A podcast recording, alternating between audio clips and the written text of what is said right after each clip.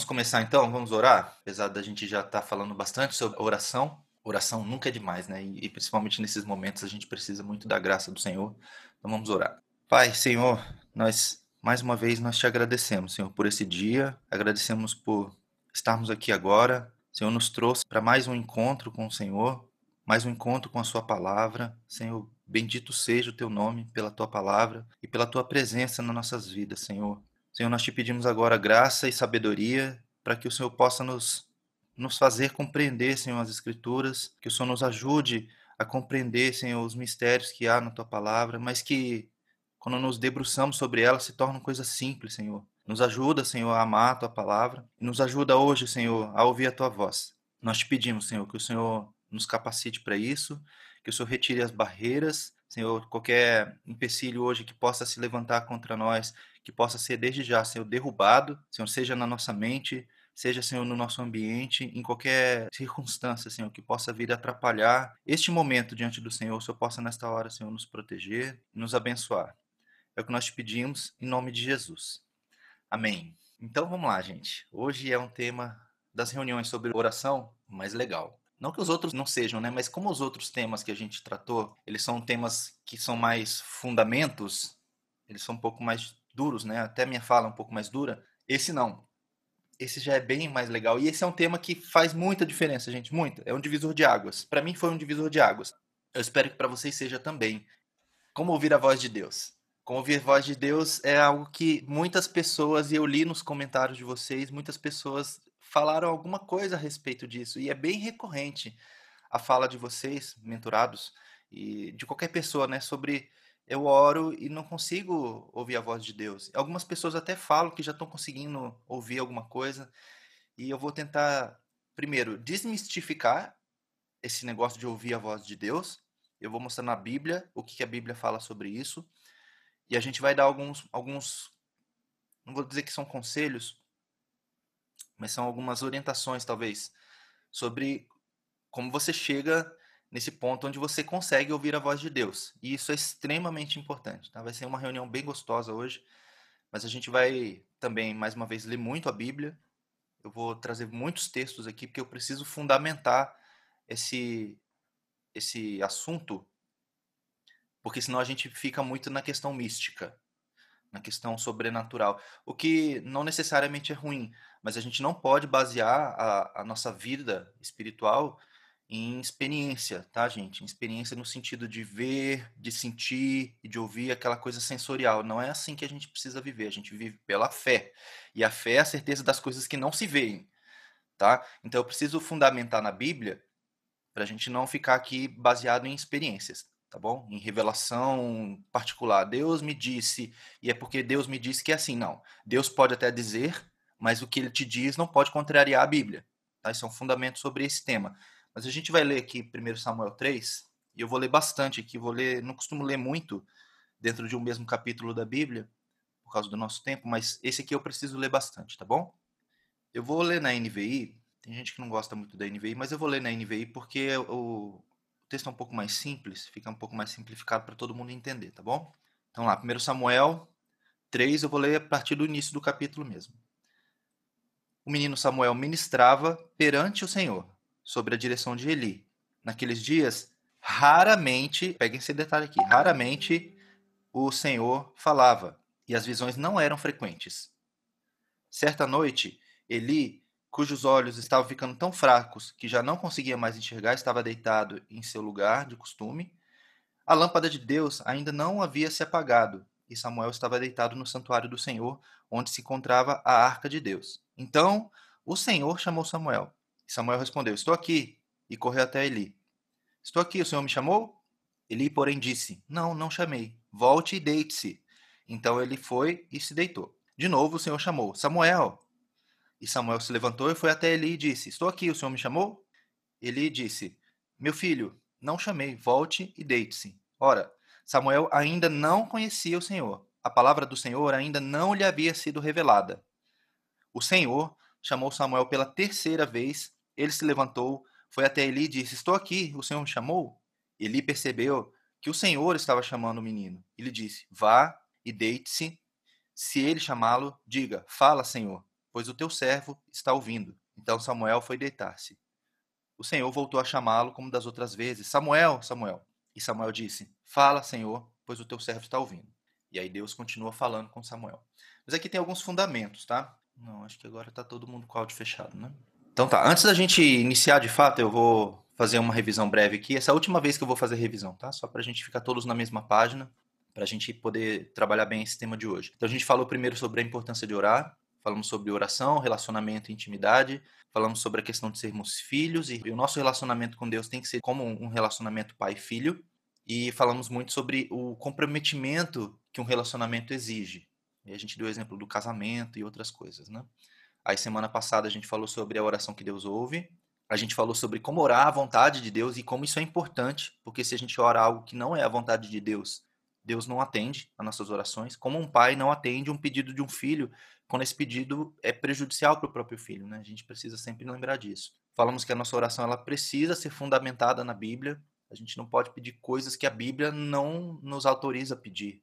A gente precisa ter esse cuidado, porque se a gente orar a Bíblia, Deus ouve, porque é a própria palavra dele. Se a gente orar alguma coisa que a Bíblia contradiz, provavelmente Deus também não vai ouvir. E não, não quer dizer que você tem que orar exatamente o texto que está escrito na Bíblia, mas o princípio por trás daquele texto, né? Então essa é, é a ideia.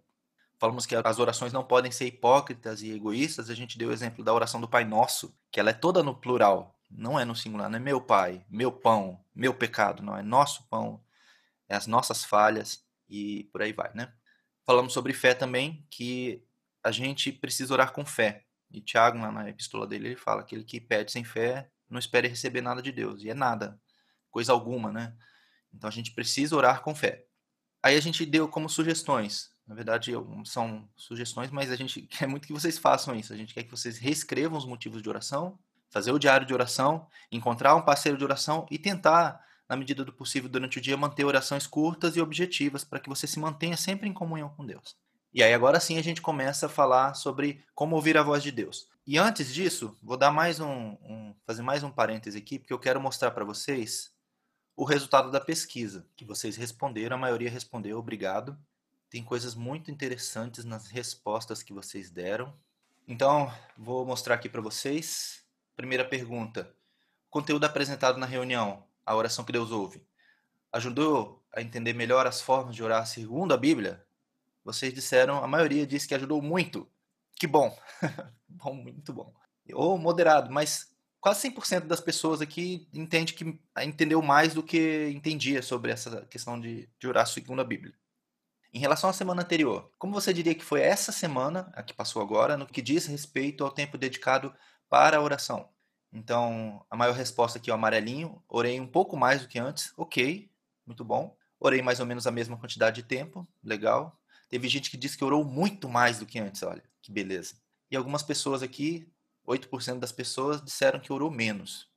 E aí a gente já vai entender por quê. Em relação à maturidade da lista de motivos de oração, você diria que 76% diz que os pedidos amadureceram. Isso é importante, muito importante mesmo.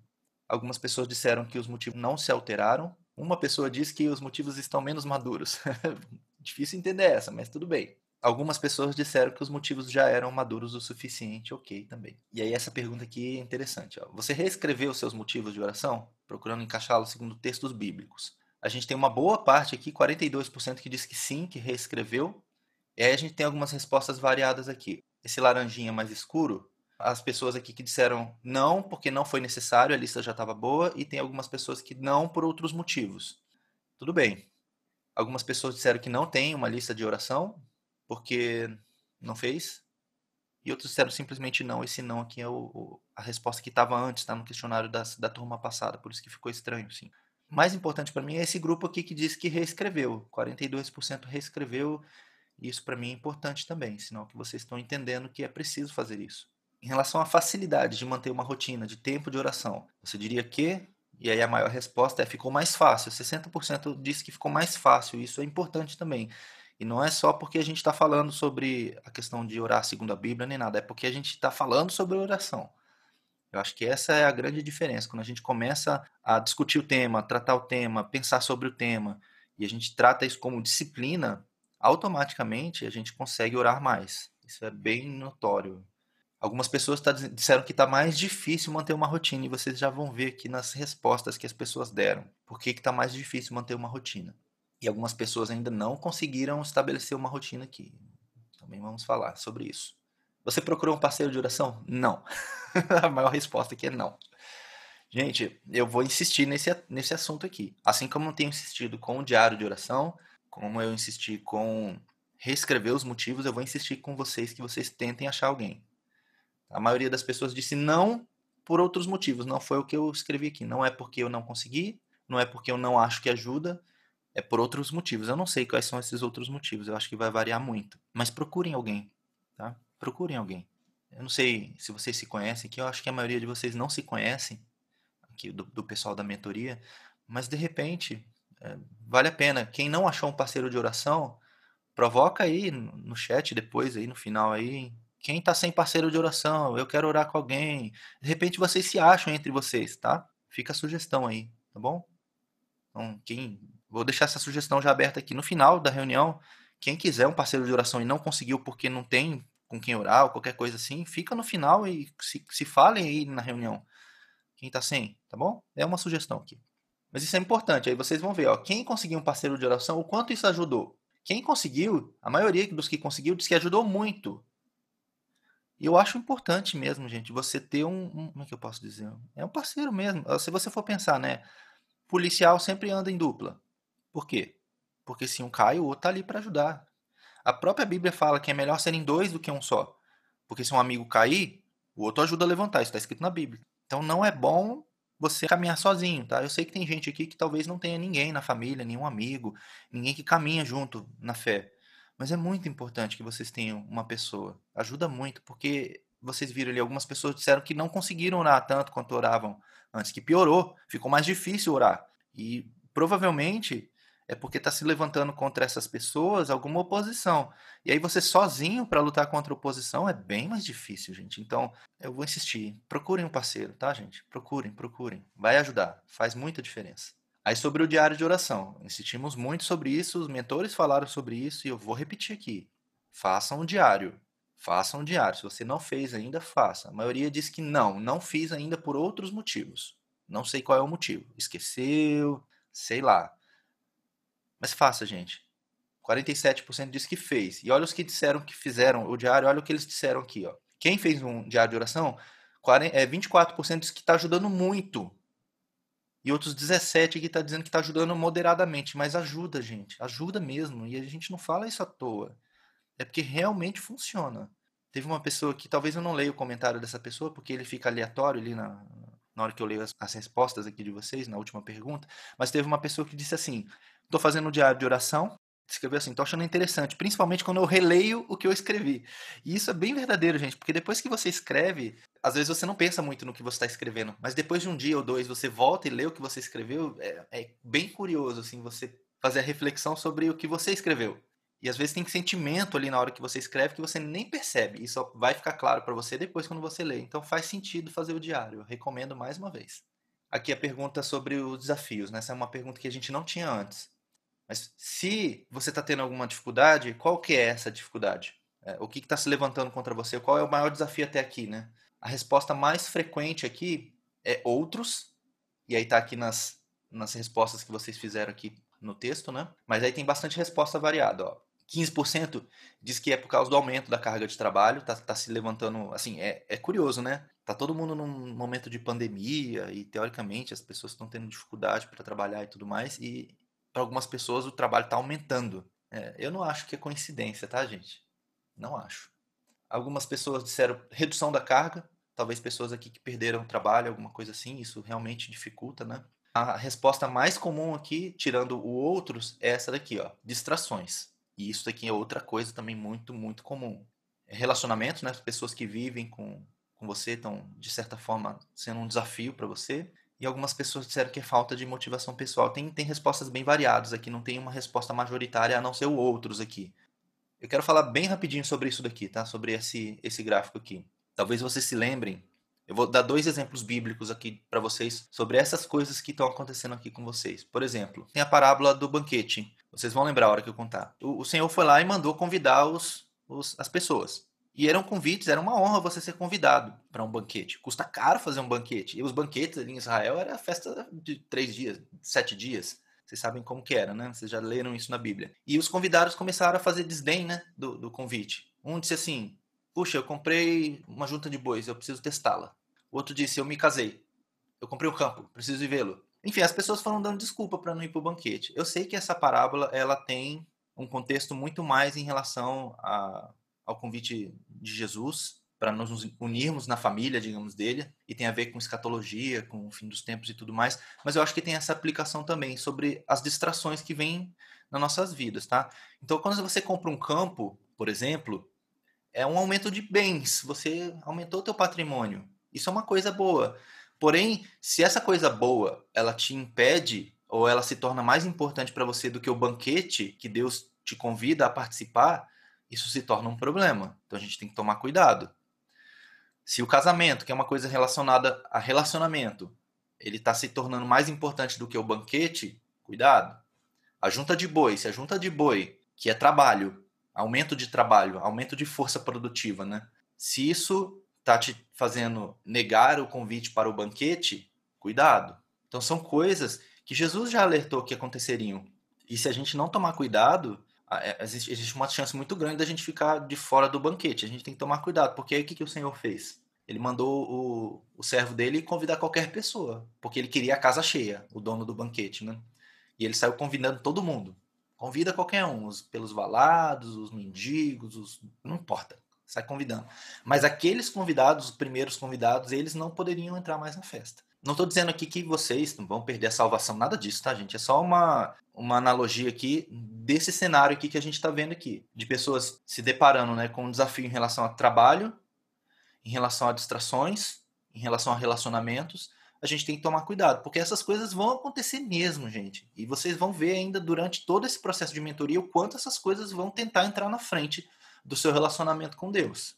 E a gente tem que estar alerta. Não quer dizer que a gente tem que parar de trabalhar Tá vindo trabalho para você? Agradeça. Porque realmente, no momento que a gente vive, ter trabalho é, é uma benção. E se o trabalho está aumentando, ótimo. Agora, não deixe que isso entre na frente do teu relacionamento com Deus. Porque eu li alguns comentários ali de pessoas que disseram assim: puxa, meu trabalho está aumentando e eu não consegui essa semana orar tanto quanto eu, quanto eu orei na semana anterior.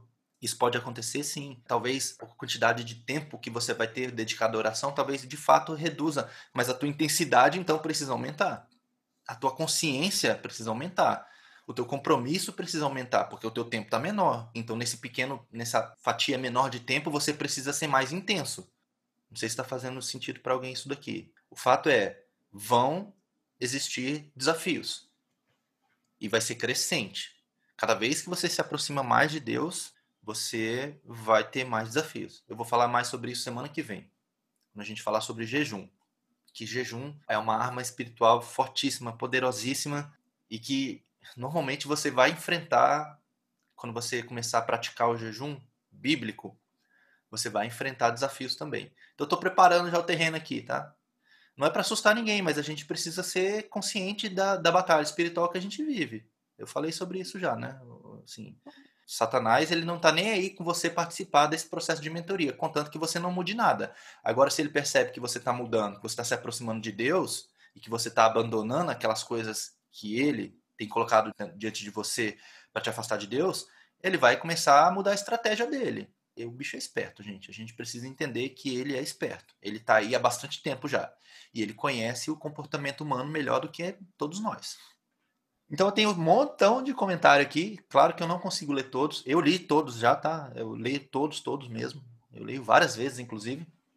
Eu vou ler alguns aqui, mas eu não sei quem escreveu o quê. Ó, por coincidência, eu falei aqui, né? Olha só o que essa pessoa disse. Bom, minha carga de trabalho aumentou muito essa semana e tem sido difícil, pois tenho ido dormir tarde e acordado muito cedo. Mas tenho priorizado me relacionar com Deus. Olha que beleza, que bom. Com toda dificuldade, tenho mantido a conversa pela manhã e uma noite antes de dormir. Pela manhã está difícil colocar em primeiro lugar a oração, pois eu, eu levanto, troco de roupa, vou tomar café, dependendo do horário, minha esposa ainda está em casa e aí eu não tenho privacidade. Então, vou ter o meu momento com Deus. À noite está sendo como dá. Mas repassa a minha lista de oração e principalmente agradeço a Deus pelo dia. Acredito que Deus tem falado comigo muito, acho, né? Muito comigo e respondido minhas orações. Preciso conseguir diminuir o ritmo para ganhar qualidade.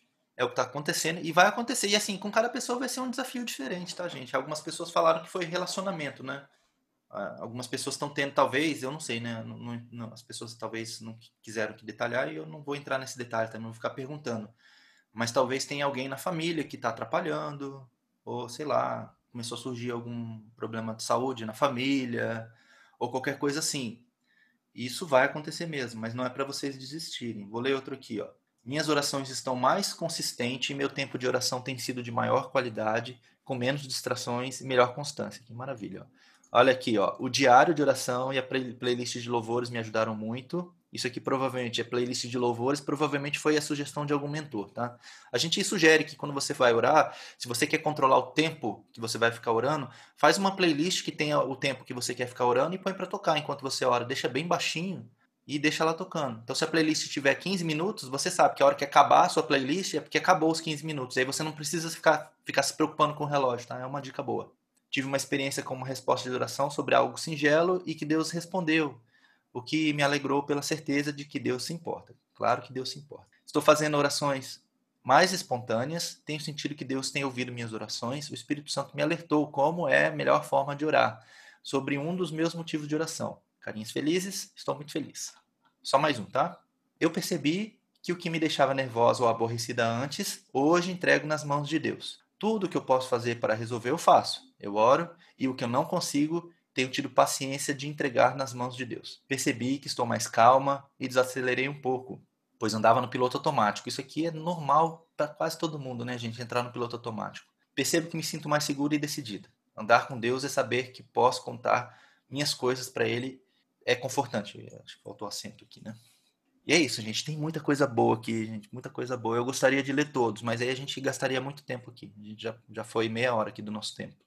Mas é importante vocês verem que tem pessoas que talvez estejam passando por coisas semelhantes a vocês e tem pessoas que estão conseguindo ir adiante. Então precisamos todos ir adiante. E tem muito, muito mais pela frente, tá, gente?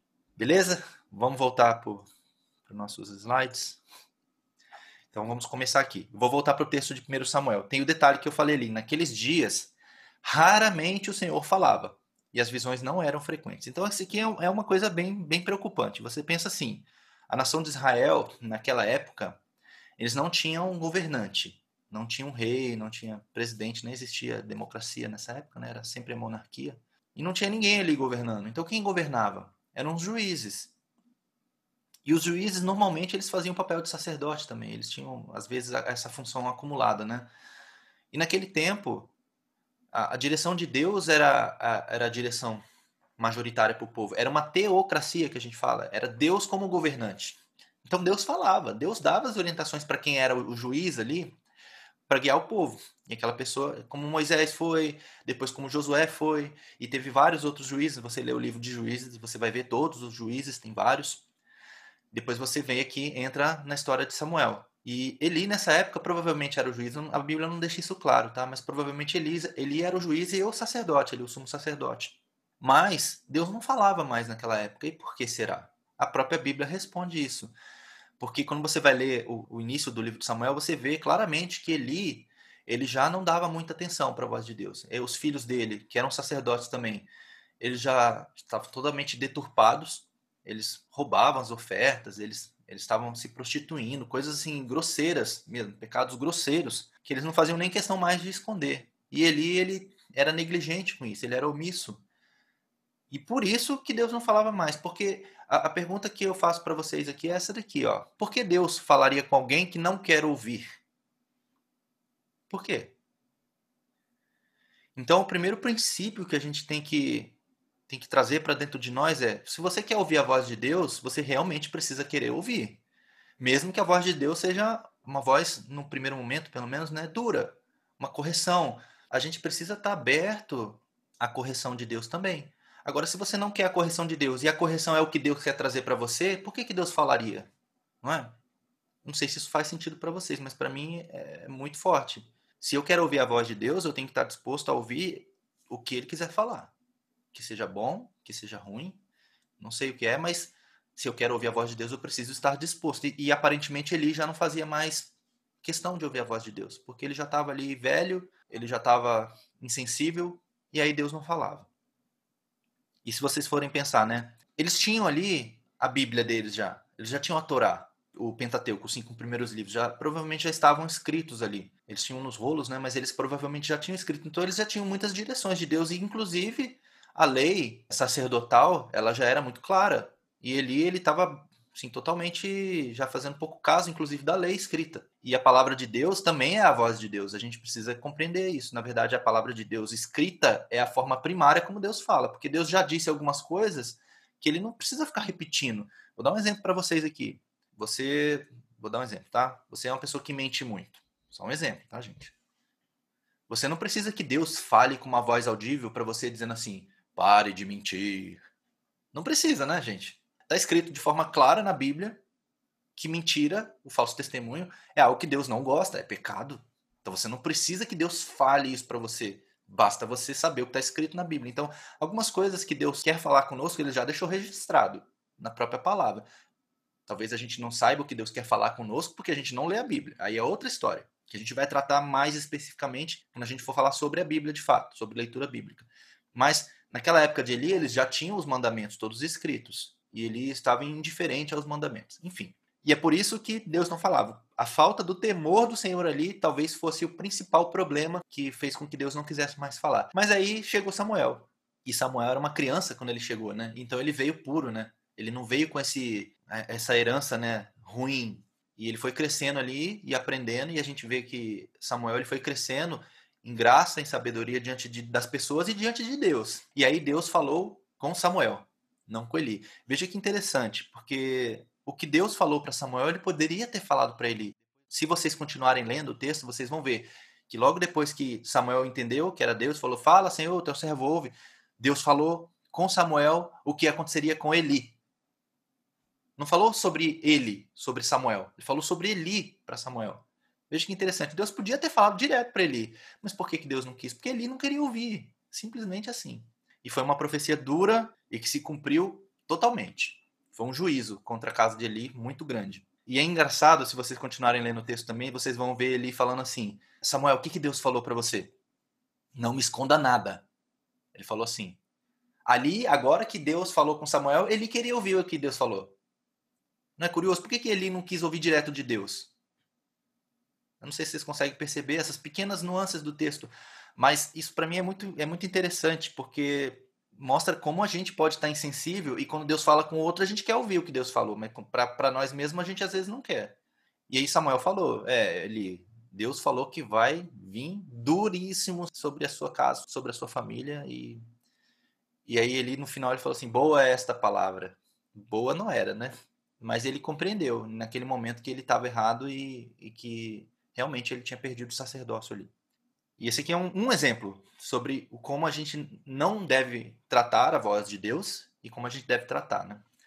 Só para a gente começar aqui. E a gente fala muito sobre isso daqui, né? Que a oração é um diálogo. Se vocês forem ver esse exemplo aqui de Samuel, Deus falou, aí Samuel falou, e depois Deus falou de novo.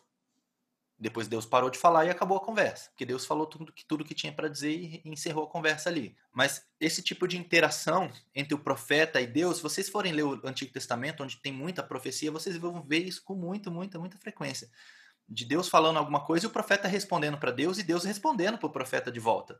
Não é verdade? Vou dar um exemplo, Abacuque. Não sei se vocês já leram o livro de Abacuque. Talvez não, a maioria não leu ainda. Mas Abacuque ele faz várias perguntas, ele faz oito perguntas para Deus no diálogo dele com Deus. E Deus responde as oito perguntas.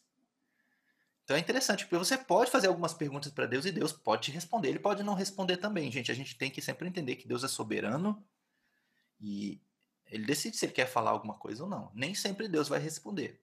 A gente precisa ter maturidade para entender isso. Da mesma forma como meu filho me faz umas perguntas que eu não respondo, Deus faz também a mesma coisa. Às vezes a gente faz perguntas que não cabe resposta. Às vezes é uma pergunta retórica. A própria pergunta já está respondendo ela mesma, né? Eu vou dar um exemplo bem bobo aqui, tá? Senhor, devorar? É claro que deve orar. Por que, que você está me perguntando isso? Porque você, você não precisa fazer esse tipo de pergunta para Deus. Não tem resposta. A pergunta é a resposta. Tá? Mas enfim, oração é um diálogo. E o diálogo é a fala, é a interação entre duas pessoas. Pode ter mais de duas, mas quando a gente fala com Deus, é você e Deus. E aí pensem como seria um relacionamento, qualquer relacionamento sem diálogo. Você consegue construir um relacionamento onde não há diálogo? É impossível, gente. Não tem como você construir um relacionamento sem diálogo. Não dá. Você precisa dialogar com a pessoa. Você precisa falar e você precisa ouvir. Porque se você só fala, vira um monólogo. E aí não funciona. Se você também não fala nunca, você só escuta, aí é um monólogo da outra parte. Então existe tempo de falar e tempo de calar, como diz lá em Eclesiastes, né? Há tempo para tudo. Tempo de falar e tempo de calar. Então no nosso relacionamento com Deus existe isso também. Existe a nossa hora de falar e existe a nossa hora de calar. A falta de diálogo é a maior causa de problemas de relacionamento. Eu não sou conselheiro que é, de relacionamento. Tem pessoas, psicólogos normalmente, né, que fazem esse tipo de aconselhamento, né, terapia de casal e tudo mais. Mas é estatística, tá? Não é viagem minha não, estatística mesmo. 70% dos relacionamentos que se desfazem, a principal causa é falta de diálogo. E não é necessariamente das pessoas não se falarem, gente. As pessoas às vezes até se falam, mas elas não se compreendem. Porque falar é uma coisa, você compreender é outra. comunicação, quem, quem estuda sobre isso, né? Comunicação, ela tem duas pontas, né? Tem a ponta do emissor da mensagem e tem a ponta do receptor da mensagem. Se o emissor que é quem está falando, quem está comunicando alguma coisa, falar, mas lá no outro lado o receptor não receber a mesma mensagem, a gente fala que houve um ruído na comunicação. O telefone sem fio, né, que a gente fala. Mas às vezes entre duas pessoas que estão falando diretamente uma para outra, elas não se entendem, porque quem está ouvindo não quer ouvir o que a outra pessoa está falando de fato. Então, falar de casal aqui, tá? Às vezes uma das partes está expondo uma necessidade pessoal, mas a outra pessoa ela não quer atender aquela necessidade realmente. Então, é, é igual nos desenhos, né? A gente vê assim, né? A pessoa falando e a outra do outro lado, né? Igual o desenho do Snoopy, né? A outra pessoa ouvindo assim, blá, blá, blá, blá, blá, blá, blá, blá, blá, blá. Aí a pessoa responde, tá bom, tá bom. Mas não entendeu nada, não prestou atenção, não, realmente não queria ouvir e por aí vai. E, e talvez com Deus aconteça a mesma coisa. Eu dei o exemplo de Eli aqui. Às vezes Deus até queria falar, mas na, na cabeça de Eli era blá, blá, blá, blá, blá, blá. Aí Deus vai falar para quê? E aí o que, que acontece num relacionamento onde existe esse tipo de problema? A comunicação vai reduzindo, reduzindo até ela ficar inexistente. E aí, provavelmente, esse relacionamento vai acabar. Quando eu falei sobre o relacionamento, lá no início da mentoria, na primeira reunião, eu falei que esse é um dos maiores sintomas de um relacionamento fraco. É a falta de diálogo, a falta de comunicação. Deus ele quer falar, gente. Deus quer falar. Deus sempre quis falar. Se você vai ler a Bíblia, você vai ver com clareza que Deus sempre falou. Desde o primeiro momento. Quando você vai ver lá no Gênesis, Deus todo dia ia lá conversar com o homem. A gente não sabe exatamente que diálogo que era esse, mas eu imagino, né, na minha imaginação aqui fértil. Deus chegava lá para Adão, para Eva, como é que foi hoje? Tudo bem? Gostaram aí das frutas aí? E os bichinhos já deram nome? Ah, esse aqui, que nome que você deu? Sei lá, tô viajando, tá, gente? Mas eles tinham um diálogo. Falar uma coisa aqui, gente. Deus não precisa nos perguntar nada, porque ele já sabe tudo. Deus é onisciente, mas Deus ele quer ouvir de nós, sabe? Quando Adão e Eva eles pecaram, Deus perguntou: Adão, onde você está? Deus sabia onde eles estavam. Deus não precisava perguntar. Mas Deus perguntou mesmo assim, porque Deus queria ouvir deles a resposta. E Deus sabia a resposta que eles iam dar também. Deus é onisciente, conhece tudo. O que a gente pensa, o que a gente sente. Mas Deus ele quer ouvir a gente expressar. E Adão ele sabia que ele não podia fugir de Deus. E aí ele confessa: ah, a gente percebeu que estava nu e percebemos que o Senhor estava aí e a gente se escondeu. E aí Deus vai lá e confronta eles e tudo mais. Deus não precisa nos fazer as perguntas, mas quando Deus faz a pergunta, é porque ele quer que a gente expresse a resposta. Só que se a gente não quer se comunicar com Deus, por que, que ele falaria conosco? Esse é um princípio forte aqui que eu estou fazendo bastante, estou refrisando bastante aqui. Olha só o que está escrito em Mateus 17, 5. Isso aqui é o episódio da transfiguração de Jesus no monte. Jesus ele tinha feito um monte de coisa, pegou alguns discípulos, pegou três discípulos, Pedro, João e Tiago, levou para o monte e lá no monte ele se transfigurou. Ele apareceu para os discípulos com a forma espiritual dele, digamos assim ficou transfigurado, branco como um relâmpago e tudo mais, né? E apareceu Moisés e Elias ali, eles trocaram algumas palavrinhas. Aí Pedro falou: Senhor, vamos fazer uma tenda aqui, é bom estar aqui e tudo mais. É nesse episódio aqui que tem esse texto, tá? E aí Deus diz assim, né? Enquanto ainda estava falando, uma nuvem resplandecente os envolveu e dela saiu uma voz que dizia: Este é o meu filho amado, em quem me agrado. Olha o que Deus disse. Ouçam-no. Deus não disse para eles fazerem mais nada. Não disse para eles sigam-no, obedeçam-no, adorem-o. Não. Deus disse ouçam-no. Então Jesus tinha muita coisa para dizer, mas os discípulos precisavam ouvir. Como acabei de falar, Deus podia ter dado várias ordens, mas Deus deu essa específica: ouçam-no. A gente precisa querer ouvir, gente. Se a gente não quiser ouvir, não adianta. Não adianta. E aí um detalhe, né? Só os mais íntimos estavam no monte. A gente está falando muito sobre isso, sobre intimidade, sobre relacionamento. Se você quer ouvir a voz de Deus, você precisa ser íntimo dele. Não adianta você buscar Deus. Se você não fizer isso de forma séria mesmo, não adianta. Porque aí é um relacionamento falso, é superficial. Não é isso que Deus quer. Ninguém quer. Você quer ter um relacionamento é, superficial com alguém? Se é um relacionamento superficial, não é relacionamento. Aí continua, né, no mesmo episódio ainda. Enquanto desciam do monte, então já tinha acontecido toda aquela experiência, eles estavam descendo do monte agora. Jesus lhes ordenou, a primeira ordem de Jesus quando eles estavam descendo: Não contem a ninguém o que vocês viram, até que o filho do homem tenha sido ressuscitado dos mortos. Então isso era um segredo. O primeiro segredo que Jesus contou ali. Na verdade, não é. Eles, eles presenciaram algo que eles não poderiam contar. A gente não sabe exatamente por que, que Jesus deu essa ordem, tá? Eu, particularmente, não, não consigo entender isso na Bíblia. Por que, que Jesus disse para eles não contarem que eles tinham visto Elias e Moisés, que eles tinham visto Jesus com a aparência dele mesmo, transfigurado? Mas o, o fato é que o segredo é só para quem está no monte. E quem estava no monte? Só os mais íntimos. Você quer receber uns segredinhos aí? Então você precisa estar no monte. Você precisa ser íntimo. Vamos lá. É bom demais isso aqui, gente. ai, ai. Vamos lá.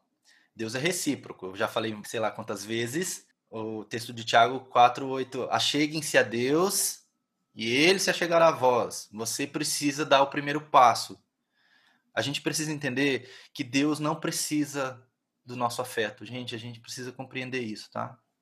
Deus não precisa da nossa adoração, do nosso louvor, das nossas ofertas. Isso tudo que a gente faz é, é para o nosso próprio bem. Assim, uma, um parênteses aqui, tá? Tem, tem algumas umas discussões, principalmente com, com pessoas que são céticas, né, os ateus e tudo mais, que eles falam assim: Deus é uma pessoa egocêntrica, porque ele, ele ordena que você ame ele. E se você parar para pensar no argumento racional disso, é, parece que é mesmo, né? Que Deus quer ser amado, Deus é carente. Mas na verdade não é. Primeiro mandamento que é ame a Deus sobre todas as coisas, com toda a tua alma, tuas forças e teu entendimento, não é porque Deus precisa disso, é porque nós é que precisamos. É bom para nós fazer isso, porque quando a gente ama Deus, a gente não ama o pecado. A gente não ama esse mundo. Então é por isso que Deus dá essa ordem. Não é porque Deus quer ser exclusivo e porque ele não carente, não, não é, não é. É porque se a gente não amar Deus sobre todas as coisas, a gente vai amar outra coisa. E essa outra coisa que a gente amar, possivelmente vai nos afastar de Deus. E se nós nos afastarmos de Deus, ai de nós. Faz sentido isso para vocês? Então Deus é recíproco. A gente se aproxima dele e ele se aproxima de nós. E olha só esse texto aqui, ó. Êxodo 3, 1 a 4. Isso aqui é a história de Moisés, quando Moisés, depois de ficar 40 anos no deserto, ali de Midian, depois que ele fugiu do Egito, aí Deus aparece para ele na sarça. Apacentava Moisés o rebanho de Jetro, seu sogro, sacerdote de Midian.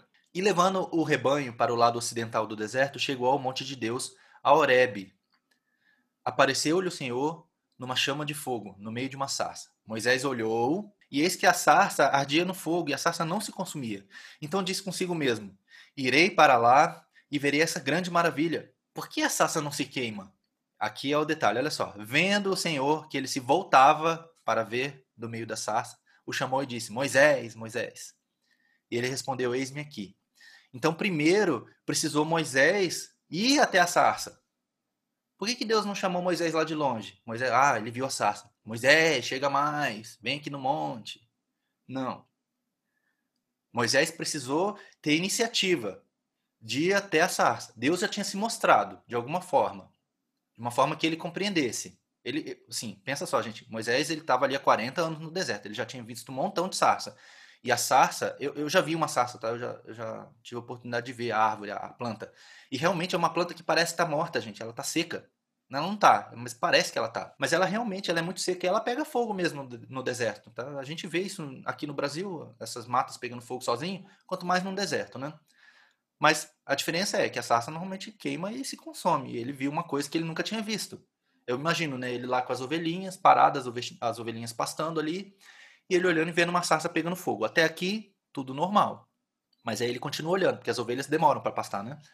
Ele continua olhando, poxa, essa sarça não queima, né? Aí passa mais um tempo, caramba, tá queimando ainda. Aí chamou a atenção dele.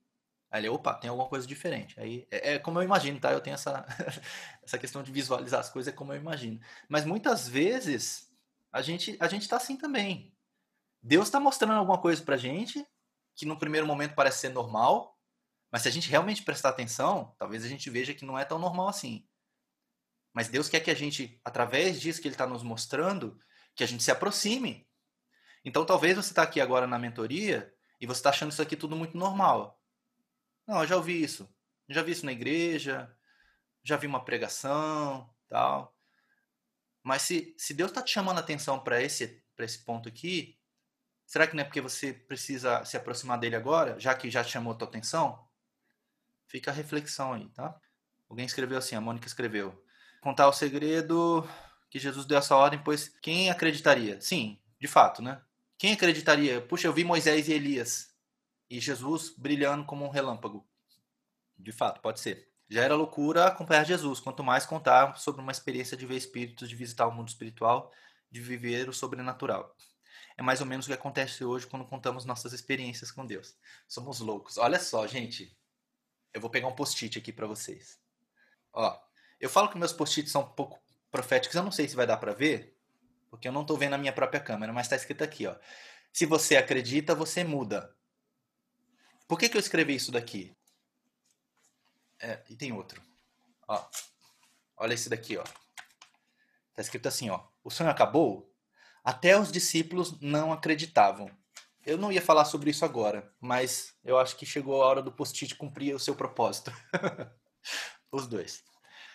Ontem, quando eu estava orando, eu, aí eu abri a Bíblia, eu pedi, Senhor, me, me dá alguma coisa aqui, eu preciso, preciso saber alguma coisa, eu tava precisando mesmo. E aí o, a passagem que abriu foi bem na crucificação de Jesus, na morte e na ressurreição dele. E aí a, eu abri Marcos, né? O relato de Marcos ele é bem sintético, né? Ele é bem resumido. Marcos não dá tantos detalhes. Mas o anjo que, que apareceu ali e falou: Jesus não está aqui, ele já ressuscitou. Ele falou isso para as mulheres, né? Aí tem uma piadinha, né? Por que, que Jesus apareceu primeiro para as mulheres? Vocês sabem? É engraçado, mas pode ser que seja verdade, tá? É porque Jesus queria que a notícia se espalhasse. Não sei se vocês pegaram a piada. Mas assim, ó, pensa só, gente. Esse que ele não sonho acabou, né? Imagina os discípulos. Eles achavam que Jesus ia ser o Messias que ia libertar o povo, o líder que ia tirar Israel do domínio dos romanos. Eles tinham essa visão. E mesmo eles caminhando com Jesus por todos aqueles três anos, ainda assim, por mais que Jesus, por várias vezes, Jesus disse assim: O meu reino não é deste mundo, o meu reino não é deste mundo. Depois que ele ressuscita, lá em Atos, você vai ver eles perguntando assim: Senhor, quando vai ser o tempo onde o Senhor vai restaurar o reino a Israel? Eles ainda estavam com a mentalidade do reino físico, gente. Eles não tinham entendido nada ainda. Precisou vir o Espírito Santo sobre eles para eles entenderem. Mas pense os discípulos. A esperança morreu. Mas Jesus tinha dito: Eu vou ressuscitar. Mas aparentemente eles não acreditaram que Jesus estava falando a verdade. Porque eles fugiram quando Jesus foi preso. Tudo bem, eles fugiram para salvar suas próprias vidas também.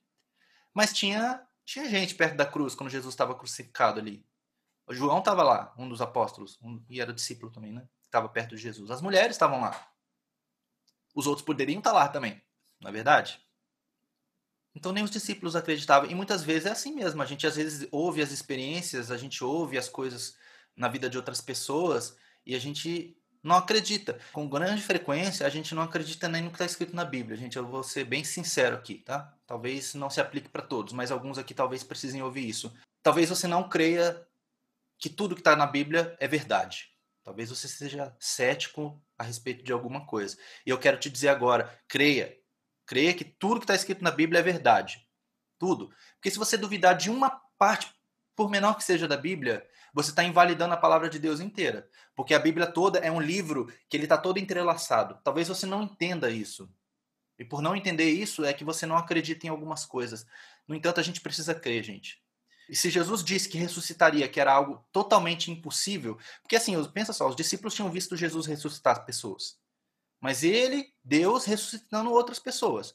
Agora, agora que, o, que o próprio Deus morreu, quem que vai ressuscitar ele? Eu sei que era difícil para os discípulos, tá? Eu estou falando, entre aspas, eu estou falando mal deles aqui, mas talvez eu tivesse na mesma posição. A gente gosta de criticar Tomé, porque Tomé falou assim: se eu não vê-lo, se não colocar a mão nas suas feridas, eu não vou crer. Quando os primeiros discípulos falaram, ele ressuscitou. Tomé falou: não creio. Às vezes, a gente critica Tomé pela atitude dele, mas talvez nós faríamos exatamente a mesma coisa. E Jesus não se importou com Tomé. Jesus apareceu ali, Tomé, chega aqui tratou especificamente com Tomé. E se você vai ver depois a história de Tomé, Tomé foi a pessoa que levou o, o primeiro missionário a ir para a Índia, por exemplo. E ele morreu lá. Então a experiência que ele teve com, com, com Jesus ali, tanto que depois que Jesus apareceu e falou, toca aqui na minha mão, toca aqui no meu lado, Tomé ele caiu de joelho e falou assim, Deus meu, Senhor meu. Naquele momento ali ele percebeu que a incredulidade dele era algo grave se arrependeu e confessou ali diante de todos ali que Jesus era Senhor, que ele era Deus. Precisa, ele precisava daquilo. Talvez nós precisemos de alguma coisa aqui também. E se você acredita, é o meu post-it aqui. Se você acredita, você muda. Gente, se a gente acredita que Jesus está voltando, a gente precisa mudar. A gente precisa mudar alguma coisa.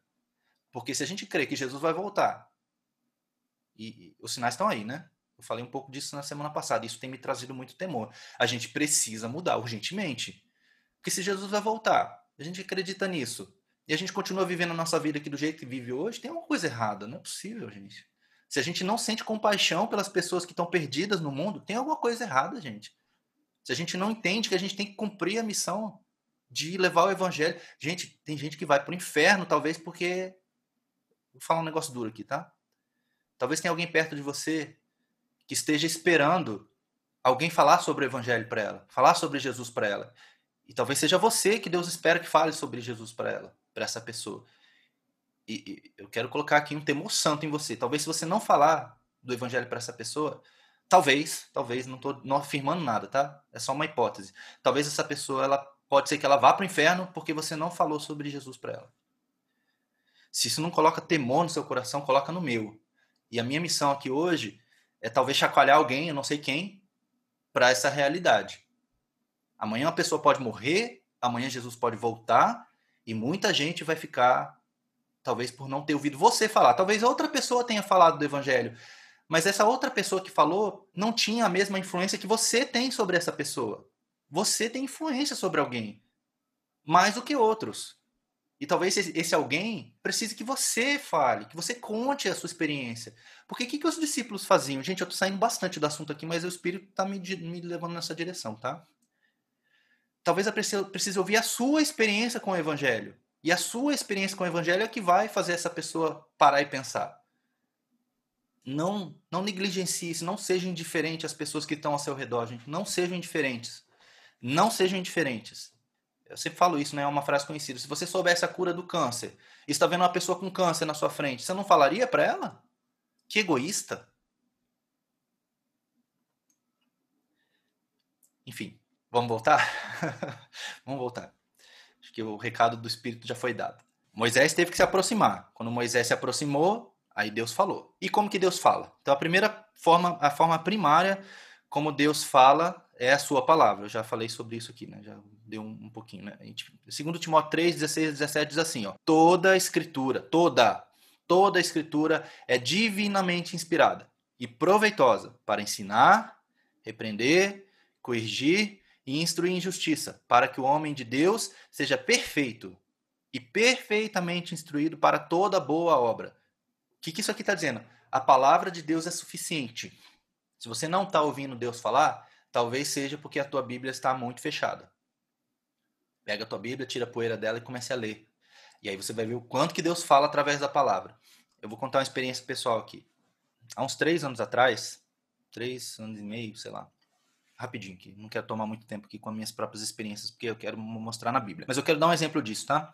Eu estava numa fase da minha vida onde eu estava, por alguma razão e N razões, eu estava influenciado por algumas pessoas, talvez, a, a querer prosperar. Não questão de evangelho de prosperidade nem nada. Eu entendia que prosperar era bom para mim, para minha família, inclusive para o reino de Deus, porque a gente tem aquela visão, né? Ah, se eu for próspero, eu posso ajudar mais as missões e tudo mais. Gente, eu vou falar uma coisa aqui. Isso é para pouca gente, tá? A maioria das pessoas que prospera não vai fazer mais pela obra de Deus. A gente até acredita que vai, né? Não, eu vou poder fazer mais, eu vou ofertar e não sei o quê. E na prática a gente não faz isso, tá? Muitas pessoas prosperam e continuam vivendo uma vida egoísta ainda, autocentrada, né?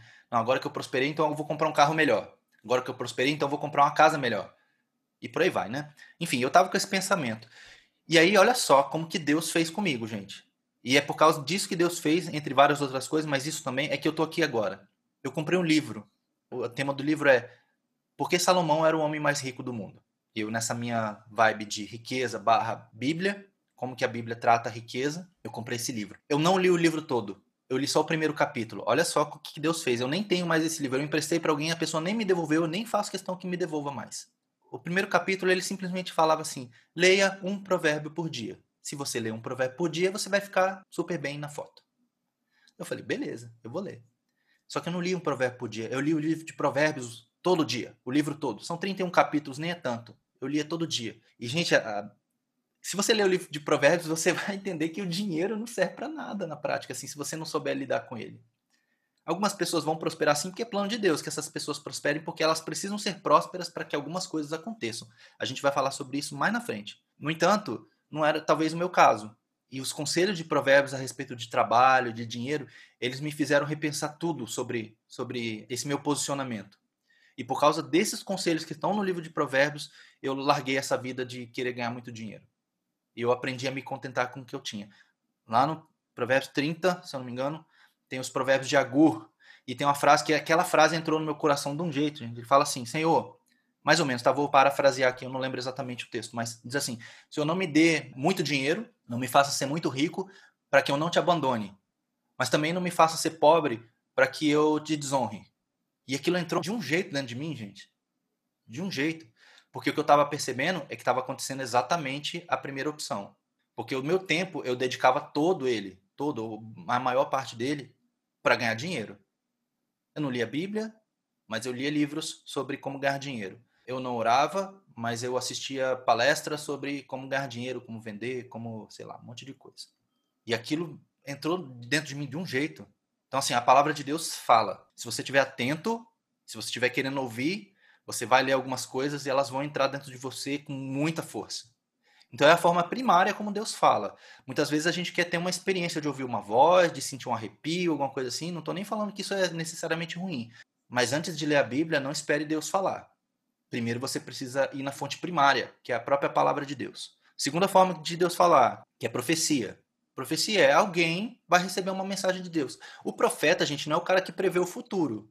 Predição de futuro faz parte de profecia, sim. A gente vê várias profecias que apontam para o futuro, inclusive todas as profecias sobre Israel, esse tratado de paz que foi feito agora, toda a questão que está acontecendo agora com a Síria, com o Egito. Não sei se vocês estão antenados nisso aí, mas está acontecendo muita coisa que está profetizada e várias outras profecias que a gente vê que estão se cumprindo. Então tem profecia que aponta para o futuro, mas o profeta é aquele que traz a verdade de Deus. No entanto, a gente tem que tomar um cuidado, tá? Paulo ele fala assim, a gente precisa julgar a profecia, porque nem todo mundo que diz que é profeta é. Lá em Deuteronômio, quando fala sobre isso, inclusive diz assim: se alguém vier profetizar, vocês vão vão avaliar se a profecia se cumprir, de fato é profeta. Se não, é um falso, tem que ser apedrejado.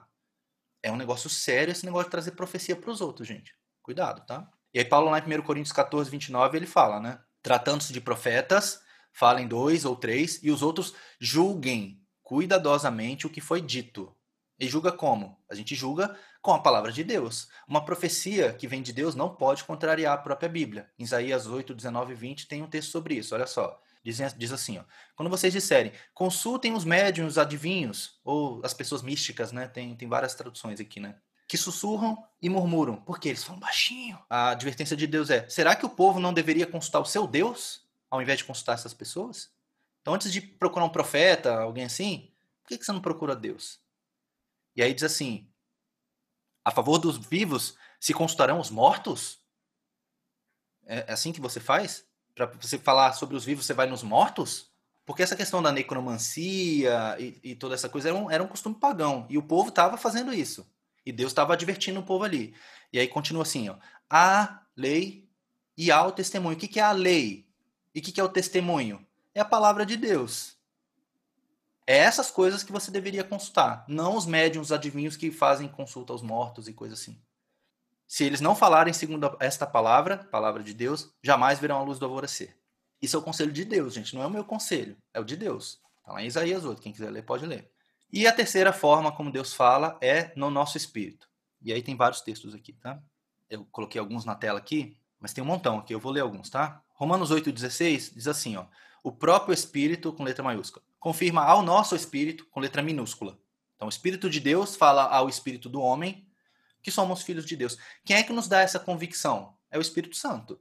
Só que não necessariamente isso é uma voz, tá, gente? Eu, eu quero deixar isso claro. Difícil dizer isso aqui, explicar isso, né? Mas a voz de Deus no nosso espírito não é uma voz, é uma convicção. Você sabe que é aquilo. Você sente que é aquilo, mas não um sentimento, sabe, gente? É uma coisa difícil de explicar porque é bem subjetivo, tá? Não necessariamente você vai ouvir uma voz. É, é quase como um, um pensamento, mas não é bem um pensamento. É difícil de explicar mesmo, gente. Vocês precisam ter essa experiência para vocês saberem o que é. Mas é uma das formas de Deus falar, direto dentro do teu espírito. É a tua conexão com, com Deus direto, tá? Outros textos aqui, ó. João 16, 7, 8. Todavia digo-vos a verdade, que vos convém que eu vá. Jesus falando sobre o Espírito Santo, tá? Porque se eu não for, o Consolador não virá a vós. Então Jesus falando, é bom que eu vá, é bom que eu morra, porque se eu não morrer eu não posso enviar o Espírito Santo. Mas quando eu for, vou-lo enviarei, e quando ele vier, convencerá o mundo do pecado, da justiça e do juízo. Então, assim, essa convicção sobre o pecado, sobre a justiça e sobre o juízo é o Espírito Santo. Gente, quando a gente peca, eu não sei como é que é para vocês, tá? Para mim é assim. Eu sei que eu pequei. E na hora eu sinto uma coisa dentro de mim. E eu sei que é a voz do Espírito falando: você não devia ter feito isso. Eu não ouço alguém falando no meu ouvido: você não devia ter feito isso. Não me vem um pensamento dizendo assim: você não devia ter feito isso. Eu simplesmente sei que eu não deveria ter feito isso. Isso é uma convicção. Isso vem do Espírito. Essa é a forma como Deus fala no nosso espírito. Outro texto, Jó 32,8. Na verdade, há um espírito no homem. O sopro do Todo-Poderoso lhe dá entendimento. O que é o sopro? O sopro é o Espírito Santo. Quando você vai ver no Novo Testamento a palavra usada para o Espírito Santo é a palavra pneuma. Pneuma tem a ver com ar, tem a ver com sopro. Então, a gente entende o Espírito como o sopro de Deus. Então, o que, que dá entendimento ao homem? É o Espírito Santo, mas entendimento das coisas espirituais, basicamente. Não que Deus não possa te dar instruções sobre a tua vida pessoal, não. Deus pode fazer isso sim. Mas essa convicção, que não, é, é difícil dizer se é uma sacada, tá? Houvesse um insight. Pode ser, mas é, é que é muito tênue a linha, tá? E eu vou tentar explicar isso para vocês com, com uma atividade aqui agora, tá bom? Mas uma coisa que eu quero dizer é que assim, a voz de Deus ela é inconfundível. Ela é inconfundível. E eu vou mostrar um vídeo aqui para vocês e depois eu vou mostrar um texto. Da, na última turma, só um parêntese aqui. Eu mostrei o texto depois o vídeo. Dessa vez eu inverti, tá? Eu vou mostrar o, o vídeo primeiro. E, e vocês vão entender. Mesmo sem o texto, vocês vão entender. Porque vocês provavelmente já viram essa passagem da Bíblia que fala sobre esse vídeo aqui. Assistam aí.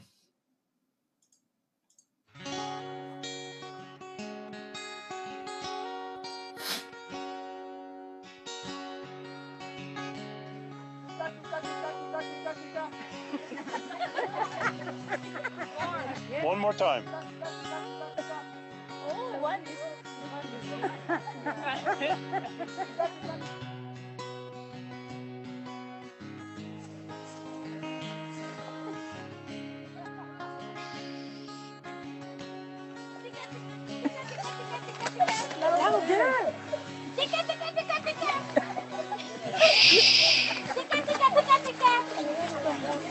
Tika, tika.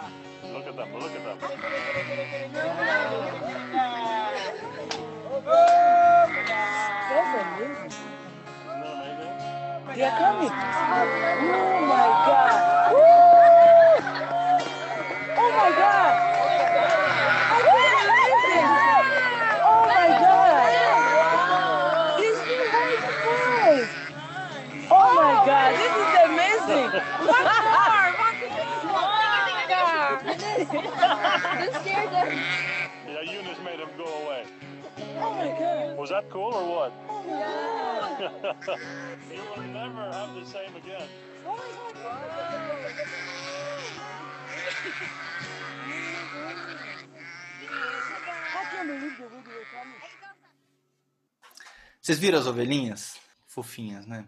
E olha o texto, ó. As minhas ovelhas ouvem a minha voz. Eu as conheço e elas me seguem. Não sei se vocês perceberam, era um, era um experimento ali, né?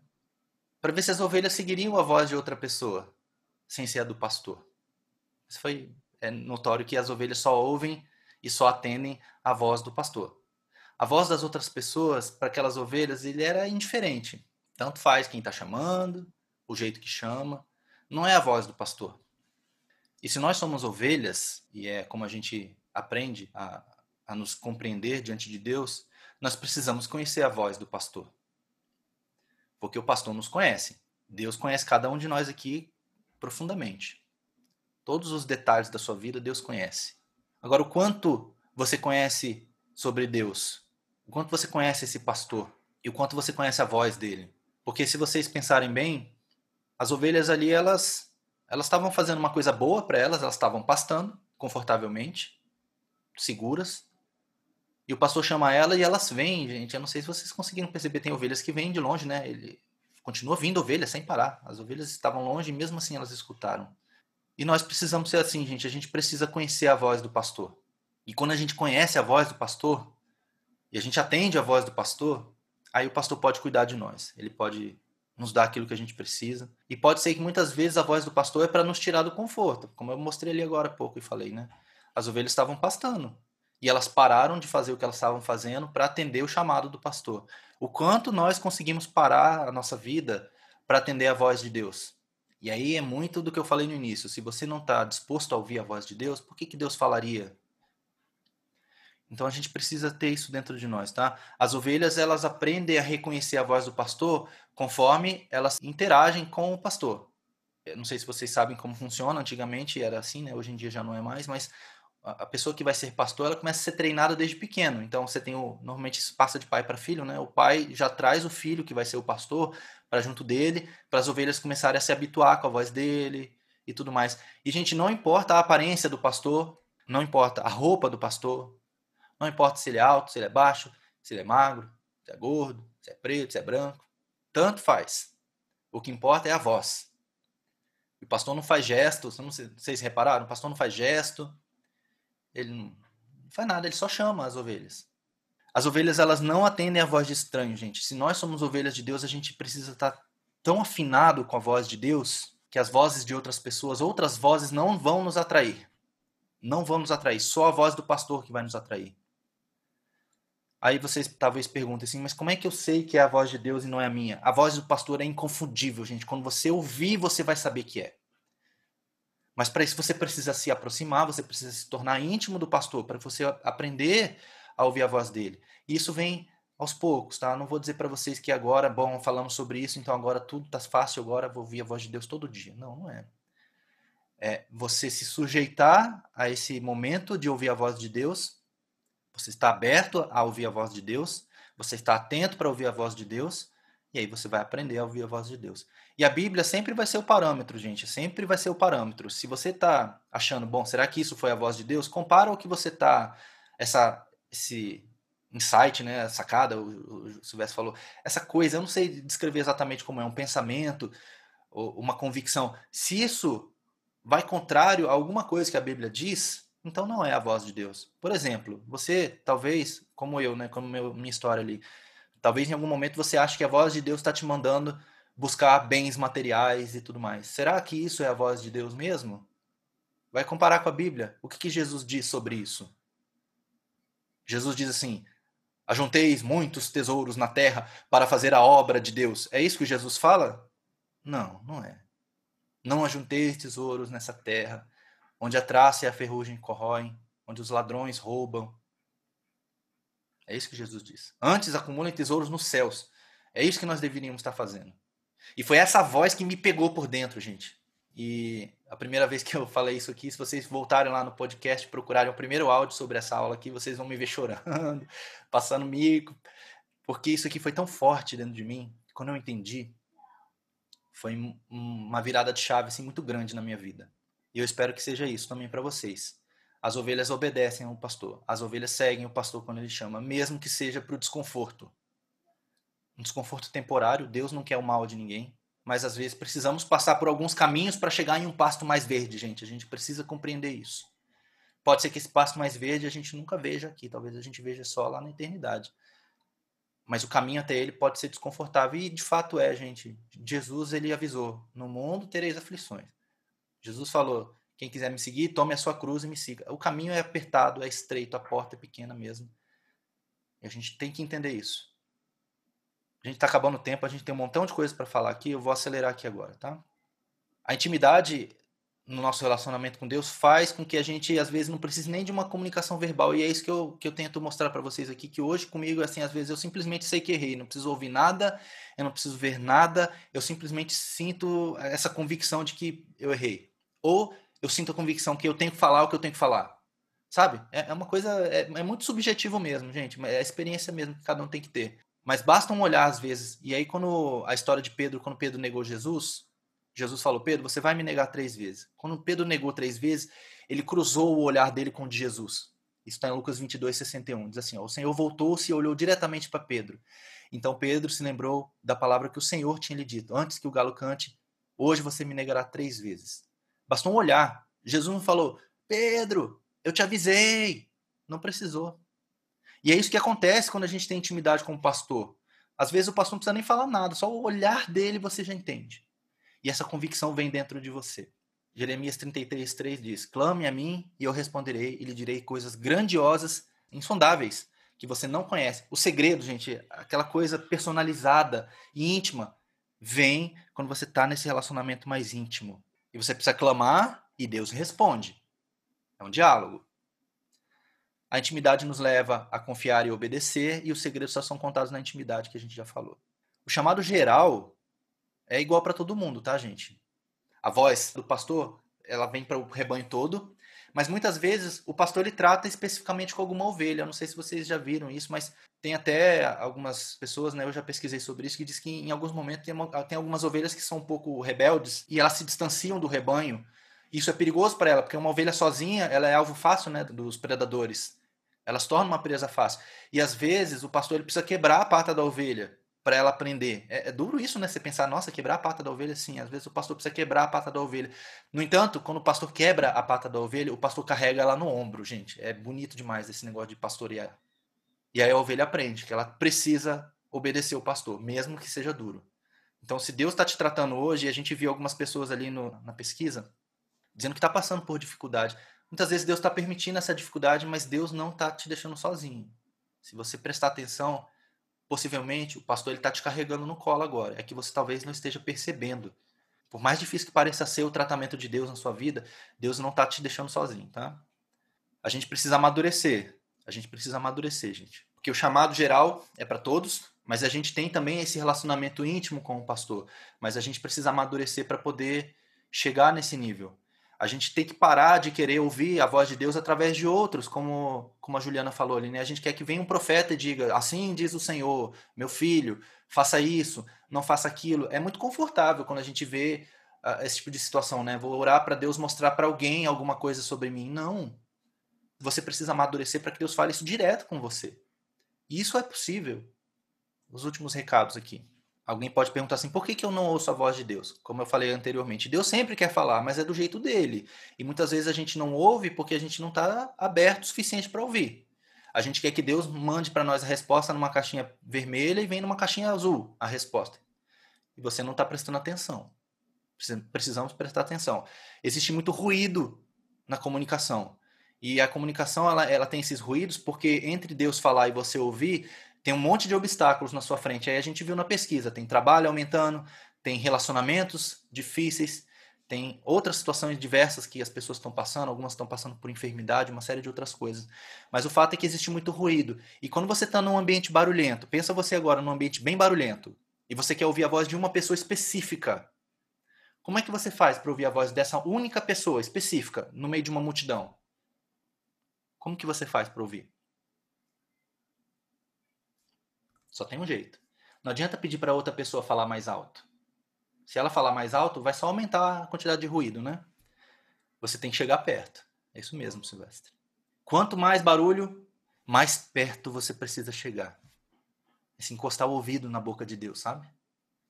Aí você vai ouvir distintamente. Porque os ruídos não vão parar, gente. Não vão parar. Vai sempre ter alguma coisa para te distrair. O adversário sempre vai colocar alguma coisa para te distrair. Porque ele não quer que você ouça a direção específica de Deus para você. Então ele vai te distrair, ele vai te dar trabalho, ele vai te dar entretenimento, ele vai eventualmente usar alguém, vai sempre ter esses ruídos. Mas se você está perto de Deus, não importa o ruído, você está perto, você ouve. E você ouve distintamente. A voz de Deus é inconfundível, gente. Você simplesmente sabe que é de Deus. É uma coisa que, eu, como eu estou falando, assim, é difícil, tá? De, de, de, contextualizar de forma racional isso, tá? É, é, é subjetivo mesmo. Mas, é, assim, quando você, quando você entende, você sabe que é Deus. E você não tem dúvida que é Deus. E quanto mais você lê a sua Bíblia, mais você vai ter certeza de que é Deus. Porque aí você sabe que isso que, que isso que você está sentindo, essa convicção, você, você sabe que está de acordo com a Bíblia. E normalmente o confronto, quando é um confronto, ele vai vir justamente em relação a algo que você está fazendo e que a Bíblia não diz para você fazer. Como eu dei o meu exemplo sobre a questão material, né, de buscar bens materiais.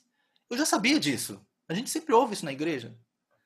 Mas eu não estava vivendo aquilo. Mas quando a voz de Deus veio e me acertou ali na Bíblia, ali, através do, do provérbio de Agura ali, naquele momento eu subi ser Deus falando comigo, porque começou a ser um desconforto tão grande. Então a voz de Deus é inconfundível. Leia a sua Bíblia, leia a Bíblia, leia a Bíblia, leia, leia, leia, leia. Leia a Bíblia.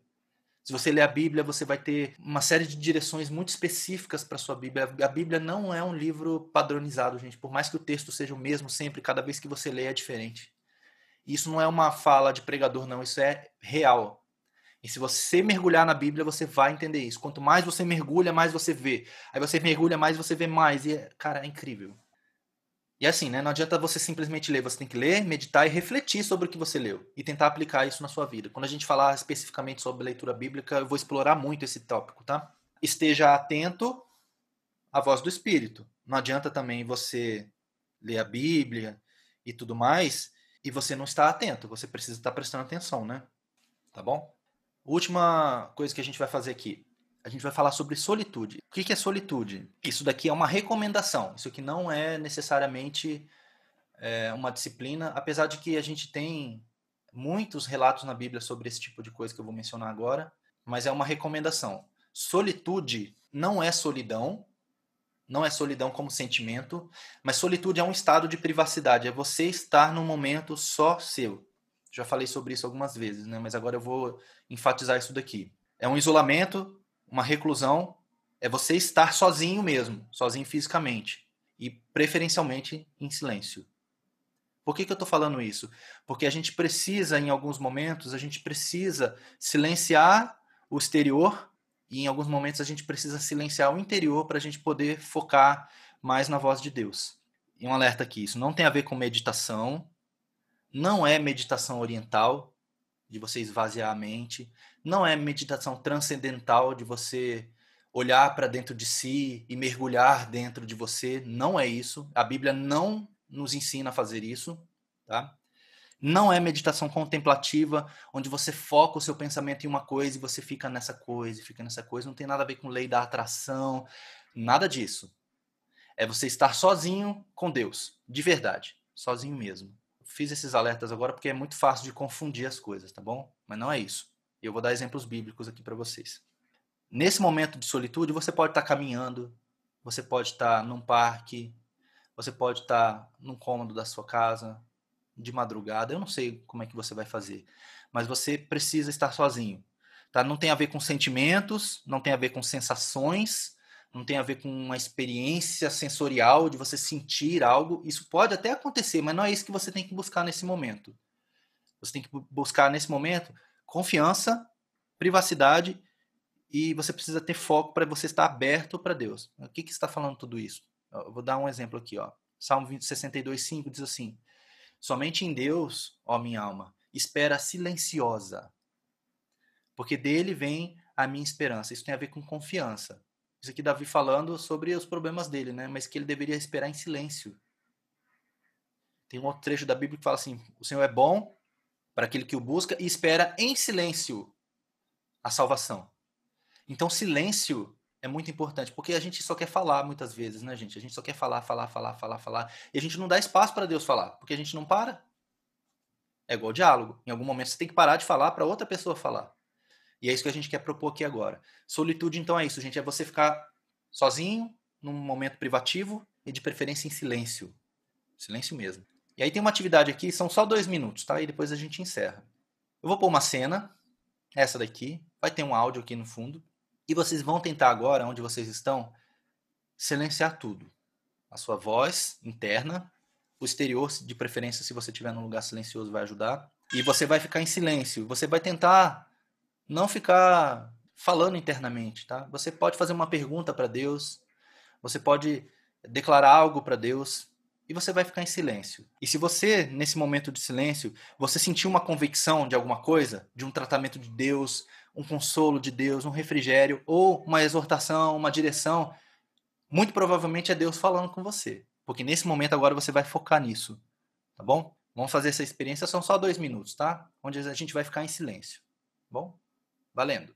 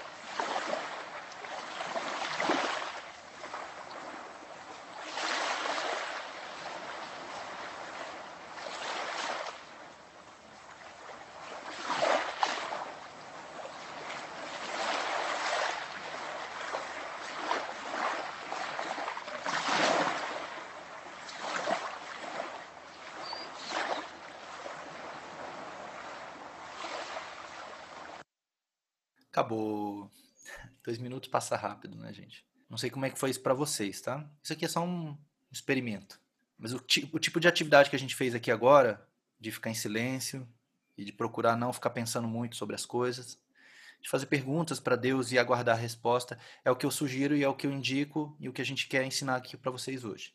E eu tenho bastante é, assim, convicção, novamente, né, que se vocês aprenderem a fazer isso, vocês vão começar a ouvir a voz de Deus com muito mais frequência, muito mais frequência. Na Bíblia tem vários exemplos sobre ficar sozinho, em silêncio, e muitos na vida de Jesus. Olha só, tem alguns aqui, tem mais, tá? Mas eu trouxe só alguns, só para a gente não estender tanto. Jesus sempre achava um jeito de ficar sozinho para orar, sempre. Em Mateus 4:1, Jesus foi conduzido pelo Espírito ao deserto para ser tentado pelo diabo. Jesus ele foi conduzido pelo Espírito para ficar sozinho. Então, ficar sozinho, em, em alguns momentos, é inclusive a, a direção do Espírito para nós. Jesus foi tentado ali, mas ele ficou sozinho também. Levantando-se de manhã, muito cedo, ainda escuro, saiu e foi para um lugar deserto e ali orava. Jesus foi para um lugar deserto para ficar sozinho. Mas Jesus retirava-se para lugares solitários e orava. Jesus ficava sozinho. E despedidas as multidões, subiu ao monte a fim de orar sozinho. E caindo a tarde, lá estava ele só. Tem outros, se a gente for começar a procurar na Bíblia a vida de oração de Jesus, vocês vão ver como que ele fazia isso com frequência. Outro, Salmo 37, 7. Aquieta-te diante do Senhor e aguarda por ele com paciência. Às vezes você vai ter que ter paciência. Não vai ser na primeira vez, nem na segunda, nem na, terceira. Você precisa aprender a fazer isso. A confiar e esperar no Senhor a resposta. E aí o texto que a gente já leu, né, Jeremias 33, 3, Invoca-me e te responderei, anunciar-te coisas grandes e ocultas que não sabes. O último slide aqui agora, gente, para a gente finalizar, Elias Monte Oreb. Isso aqui também é um outro texto bastante usado nesse, nesse sentido de, de como funciona a voz de Deus. Isso daqui não estava previsto também, não é parte do material padrão, mas eu, assim, fui compelido pelo Espírito a incluir isso daqui para mostrar uma coisa para vocês. Pode ser que para alguém faça sentido aqui. Eu vou ler o texto todo aqui, 1 Reis 19, de 9 a 16, que tem bastante coisa aqui. Qual que é o contexto? Elias, Deus já tinha ordenado ele para declarar sobre Israel a seca, três anos de seca, três anos e meio de seca. Ele tinha voltado, tinha feito o desafio para os profetas de Baal, Baal não respondeu, Deus respondeu com fogo, o povo ficou só o Senhor Deus, só o Senhor Deus, mataram os profetas de Baal, tudo legal. Aí depois veio a chuva de volta. E aí, depois disso, Acabe, que era o rei, foi lá e falou para Jezabel: Ah, Elias veio matou todo mundo. E aí Jezabel ficou bravo e falou: Elias, eu vou te pegar. E aí Elias fugiu. Fugiu para salvar a própria vida, ok. E nesse momento Elias entrou num, num processo de talvez de depressão ou qualquer coisa parecida e ele pediu para si a morte. Ele ficou lá deitado, falou: Ah, Senhor, não sou melhor do que meus pais, tira minha vida aqui. Deitou e dormiu debaixo de uma árvore lá. O anjo veio, deu a comida para ele. Ele dormiu de novo. Ele não entendeu ainda que Deus ainda queria que ele fizesse mais alguma coisa e Deus estava fortalecendo ele, dando água e, e, e, pão. O anjo voltou, mais água, mais pão, come, porque você tem uma grande jornada ainda pela frente. Aí Elias caminhou 40 dias até o Monte Oreb, mesmo monte lá onde Moisés foi para receber uh, o chamado de Deus. Ele foi para o mesmo lugar. E aí é esse texto que a gente vê aqui, ó. E ali entrou numa caverna, lá no Monte Oreb, e passou ali a noite. Provavelmente ele passou a noite acordado, sozinho. E eis que a palavra do Senhor veio a ele e lhe disse: Que fazes aqui, Elias?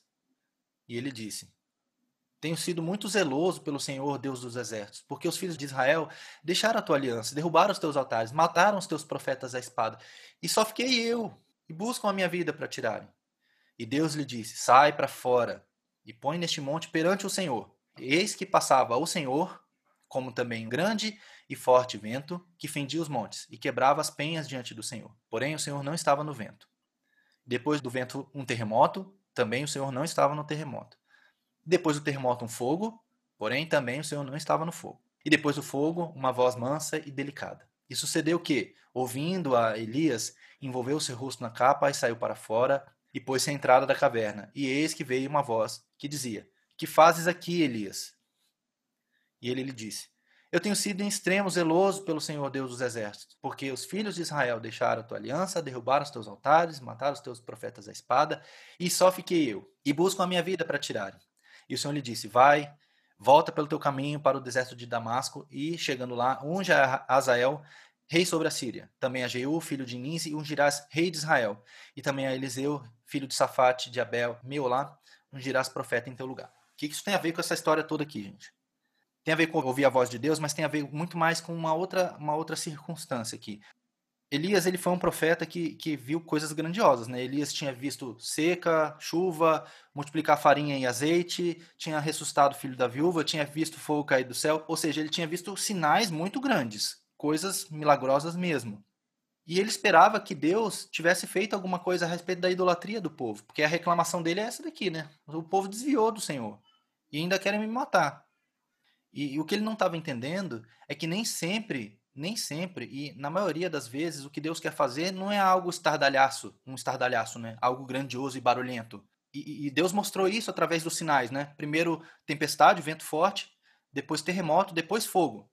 Deus mostrou, eu posso fazer tudo isso, mas não necessariamente é nisso, nesses grandes sinais, nessas grandes operações, que está o que eu quero para você. Às vezes o que eu quero para você é algo simples, é uma voz mansa e delicada. Então, talvez alguns de vocês, eu me incluindo, a gente está esperando ver Deus fazer coisas grandiosas e grandes sinais e grandes maravilhas. Deus pode fazer isso e Deus mostrou isso para Elias na cara dele. Olha aqui, ó, você acha que eu não posso fazer? Olha aqui, ó, terremoto, vento, fogo. Eu posso fazer, mas não é isso que eu quero. O que eu quero para você é voz mansa e delicada. É um tratamento individual, uma coisa personalizada, só para você. Mas você precisa estar atento para ouvir isso. Ele estava atento ali, mas ele estava reclamando, né? Ele estava choroso ali. E não é isso que Deus quer. E Deus, naquele momento, ele substituiu Elias ali. Que ele falou: vai ter um profeta no teu lugar. E aí tem a história de Eliseu que é fantástica também. Quem não conhece, eu recomendo ler. Mas a gente precisa ouvir a voz de Deus, e a voz de Deus, muitas vezes, ela é no silêncio, é na solidão, é naquele contato individual seu com Deus. Às vezes, Deus vai fazer um grande sinal para te mostrar alguma coisa também, e vai falar com você através desse grande sinal. Mas muitas vezes, a voz de Deus está na sua palavra, está na leitura que você vai fazer sozinho, está na oração que você vai fazer sozinho, e por aí vai. Deus me impeliu a incluir isso aqui porque eu acredito que tem alguém que estava esperando grandes coisas, o sobrenatural de Deus.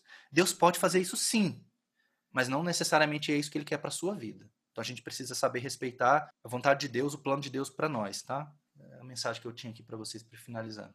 E agora, aí é o, os desafios dessa semana, né? Tenha um tempo realmente a sós com Deus. Não sei como é que está sendo esses seus tempos com Deus, se você realmente consegue focar em Deus, dedicar o tempo exclusivamente para Ele. Se você ainda não conseguiu fazer isso, agora é a hora de você fazer. Se você quer ouvir a voz de Deus, é o melhor conselho que eu posso te dar.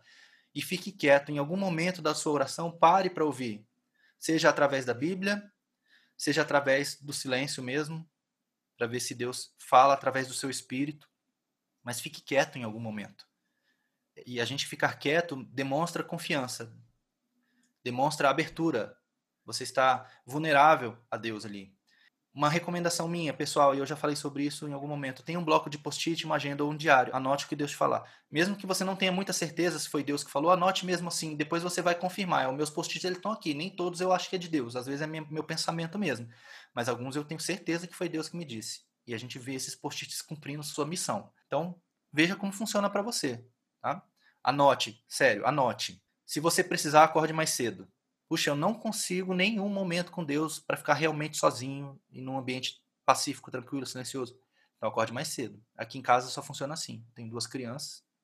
Depois que as crianças acordam, acabou. Não dá mais. Então, ou eu acordo mais cedo, ou eu vou dormir mais tarde. Aí a opção que eu, que eu sugiro para vocês é acorde mais cedo. E a última aqui é se valorizarmos a voz de Deus, ouvir e obedecer. Não adianta só Deus falar e você não fazer nada a respeito, né? O exemplo de Eli. Então, ouvir e obedecer. Se você valorizar a voz de Deus, ele vai continuar falando. Talvez Deus fale uma coisa muito simples para você no primeiro momento, para ver se você vai obedecer. Se você obedecer, Deus continuará falando. E é isso, gente. Tem um desafio aqui para essa semana, que aí o mentor vai tratar com vocês, mas o desafio é o seguinte, e é muito difícil, tá? Realmente é um desafio. O desafio é escolha um momento, um dia, onde você de fato consiga ficar sozinho e fique o máximo de tempo possível em silêncio. Silencia, tá? Mais uma vez, não é para ficar meditando, fazendo mantra, não. Você simplesmente vai silenciar. Tenta silenciar o seu redor, não leva celular, não põe música, nada. Fica quieto num canto ou fica andando pela rua, eu não sei. E converse com Deus. Tá? Ele vai falar alguma coisa para você, aí você pode responder, talvez ele responda de volta, e tenha esse diálogo com Deus. Mas você precisa estar em silêncio. E quanto mais silêncio, mais oportunidade você vai dar para Deus falar. E é muito difícil ficar em silêncio, vocês vão ver.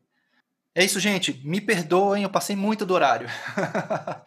passei muito mesmo. Mas eu, eu queria falar tudo que eu falei. eu acho que Deus tinha isso para nós hoje. Eu espero não ter atrapalhado a agenda de ninguém. Se eu atrapalhei, me perdoem mais uma vez. Eu sei que o dia de muita gente já começou, já está acontecendo um monte de coisa por aí. Mas eu espero que Deus tenha abençoado vocês nesse encontro nosso. Que Deus tenha falado com vocês alguma coisa. É, eu vou abrir a palavra para quem quiser falar. Se alguém quiser falar alguma coisa, se alguém quiser complementar, se alguém quiser me corrigir, estamos abertos aqui. Semana que vem a gente vai começar outro tema. Então, essa é a última semana onde vocês vão ter mentoria a respeito de oração. Esperamos que esses três primeiros encontros é, oficiais, né? Porque o primeiro a gente só faz uma introdução já tenho feito alguma diferença na vida de vocês, em relação à vida espiritual de vocês, em, em todos os aspectos. Esperamos estar ajudando vocês na caminhada. Esperamos que Deus esteja trabalhando na vida de vocês, tá? E se ninguém tem mais nada a falar, eu encerro por aqui. Tchau, tchau.